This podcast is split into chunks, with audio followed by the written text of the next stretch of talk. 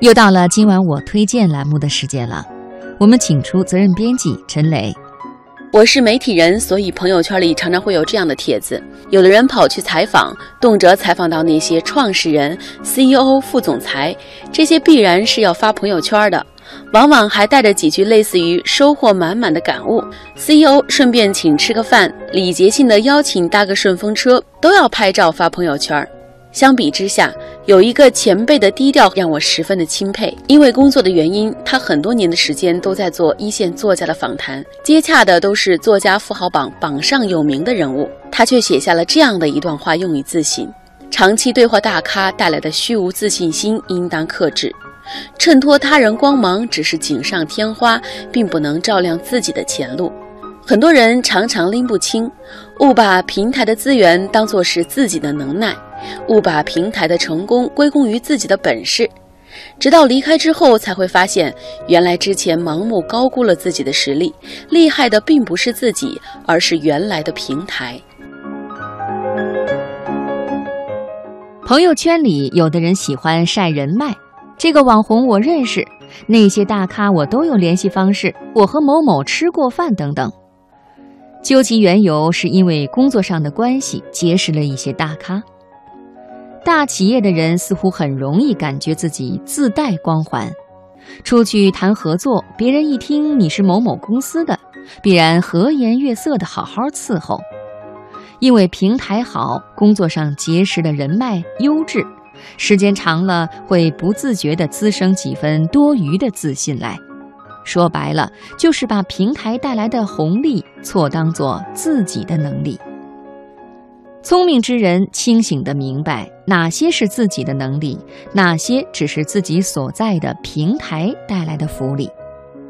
你以为你认识大咖了，可是，在对方心里，你不叫张三李四，你叫某某刊物的记者。一旦你离开了公职机构，你就是一个面目模糊的路人而已。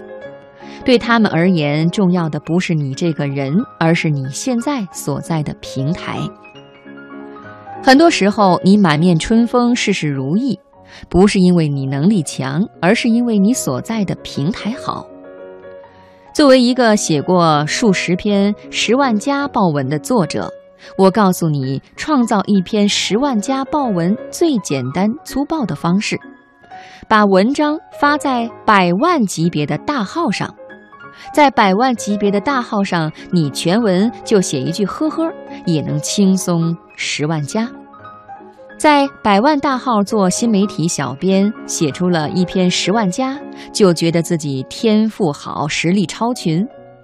在金融杂志做采访记者，采访了几个牛人，和大咖亲密接触了，就自我感觉好到爆棚。在公关公司工作，手上握着一张 Excel 表格的网红资源，就觉得自己手握高端人脉了。虽然比方的有点夸张，但是仔细想一想，身边这样的人还真是不少。朋友离职，忧心忡忡，哎，离了这家公司，很多我现在认识的人恐怕根本就不会搭理我了。在真正要离开的时候，才最清楚地认识到，之前你身上的光亮是舞台给你打的光，不是你自带的光芒。也有人是欢欢喜喜离职的，手上带着大量的资源，兴高采烈奔向比原来公司多开了每个月六千到七千的公司，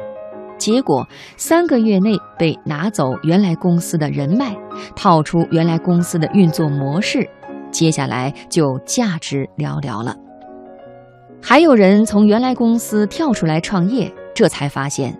之前轻易拿到的客户，现在需要努力去争取；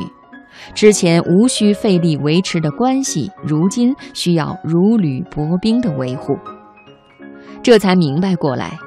原来真正牛的是平台，而不是你呀。之前在网上看到一篇短文，是讲电视剧《乔家大院》里的孙茂才。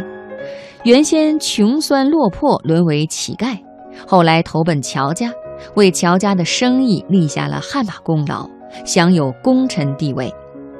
孙茂才自负地认为，乔家的生意蒸蒸日上，他居功至伟。后来他因为私欲被赶出了乔家。孙茂才想投奔对手钱家，钱家对孙茂才说了这样一句话：“不是你成就了乔家的生意，而是乔家的生意成就了你。”仗着大平台拿来的资源，其实没有什么好炫耀的。毕竟离开了这个平台，你还剩下的东西才是你真正的本事啊。